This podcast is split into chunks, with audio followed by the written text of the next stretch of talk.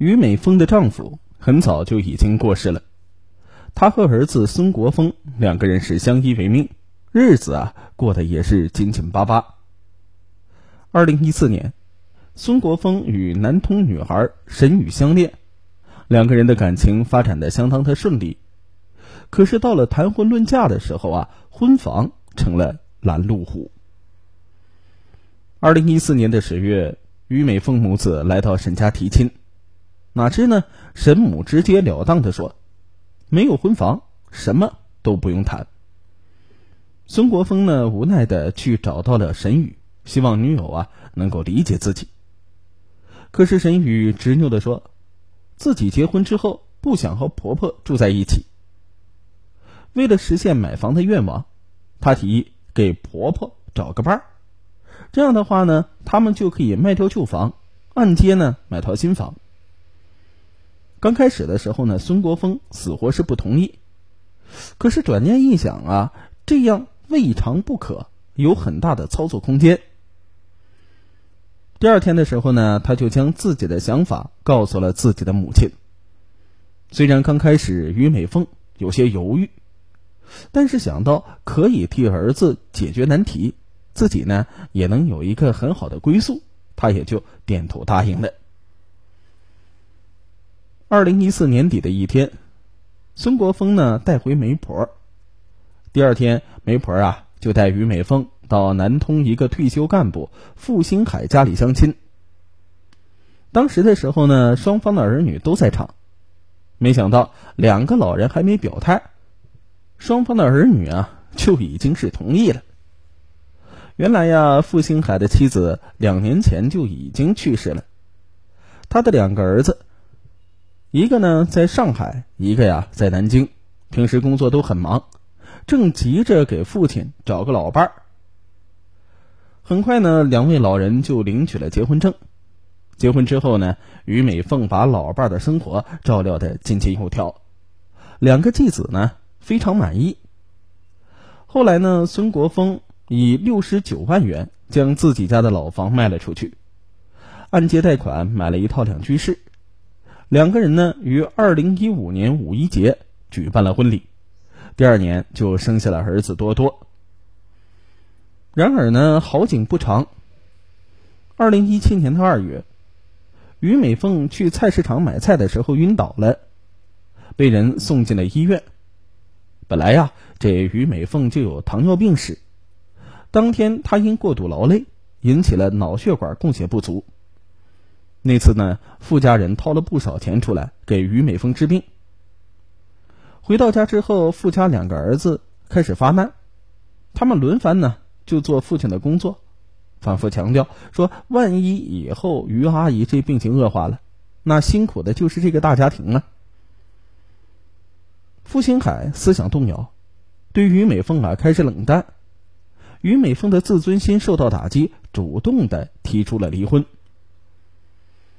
嫁出去的母亲被退了回来，孙国峰十分生气，并和妻子一起到傅家讨说法。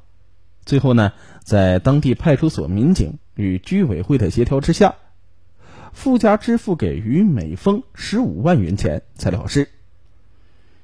于美凤呢，绯闻未留，将十五万元钱交给了儿子儿媳，让他们还贷。两个人是接过钱，那乐的嘴都合不拢了。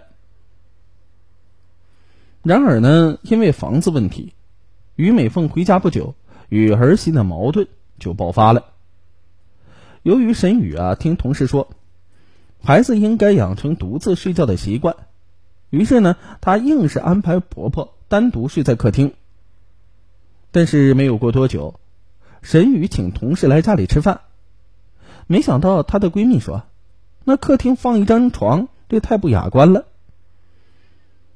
听了闺蜜的嘲弄之后，她又萌生了劝婆婆改嫁的想法。但是张国峰得知妻子的心思之后，很是反对，因此呢，夫妻两个人陷入了冷战之中。于美凤呢，不忍心儿子继续受委屈，于是就提出租房住。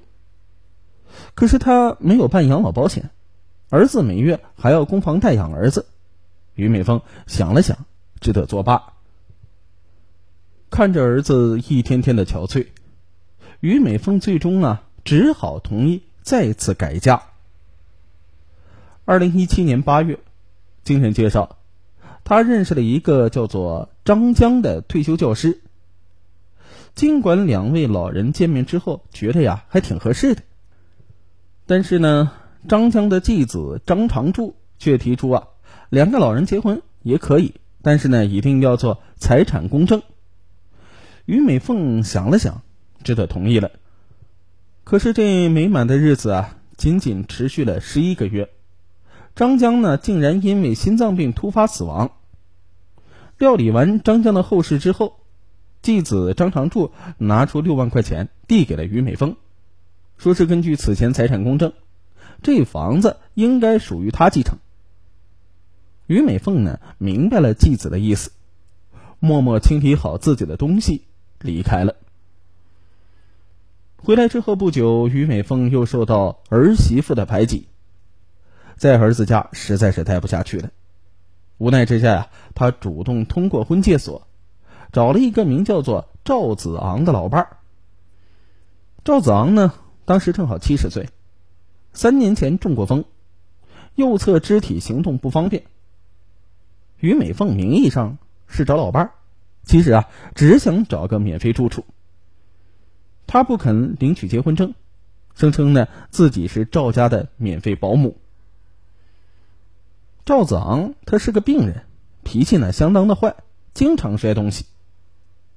这时间一久啊，于美凤实在是无法忍受，孤零零的回到了前夫孙兴的表妹家。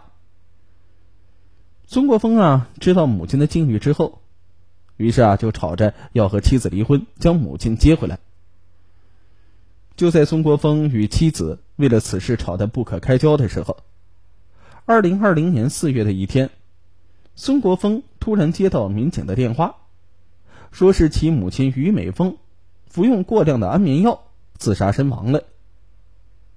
看着母亲冰冷的尸体，孙国峰失声痛哭。办完母亲丧事之后，他正式的向妻子。提出了离婚，亲情无价，失去了就再也弥补不了了。作为儿女的，不应该为了一己之私将父母逼到了死角，最终啊酿成这一般的悲剧。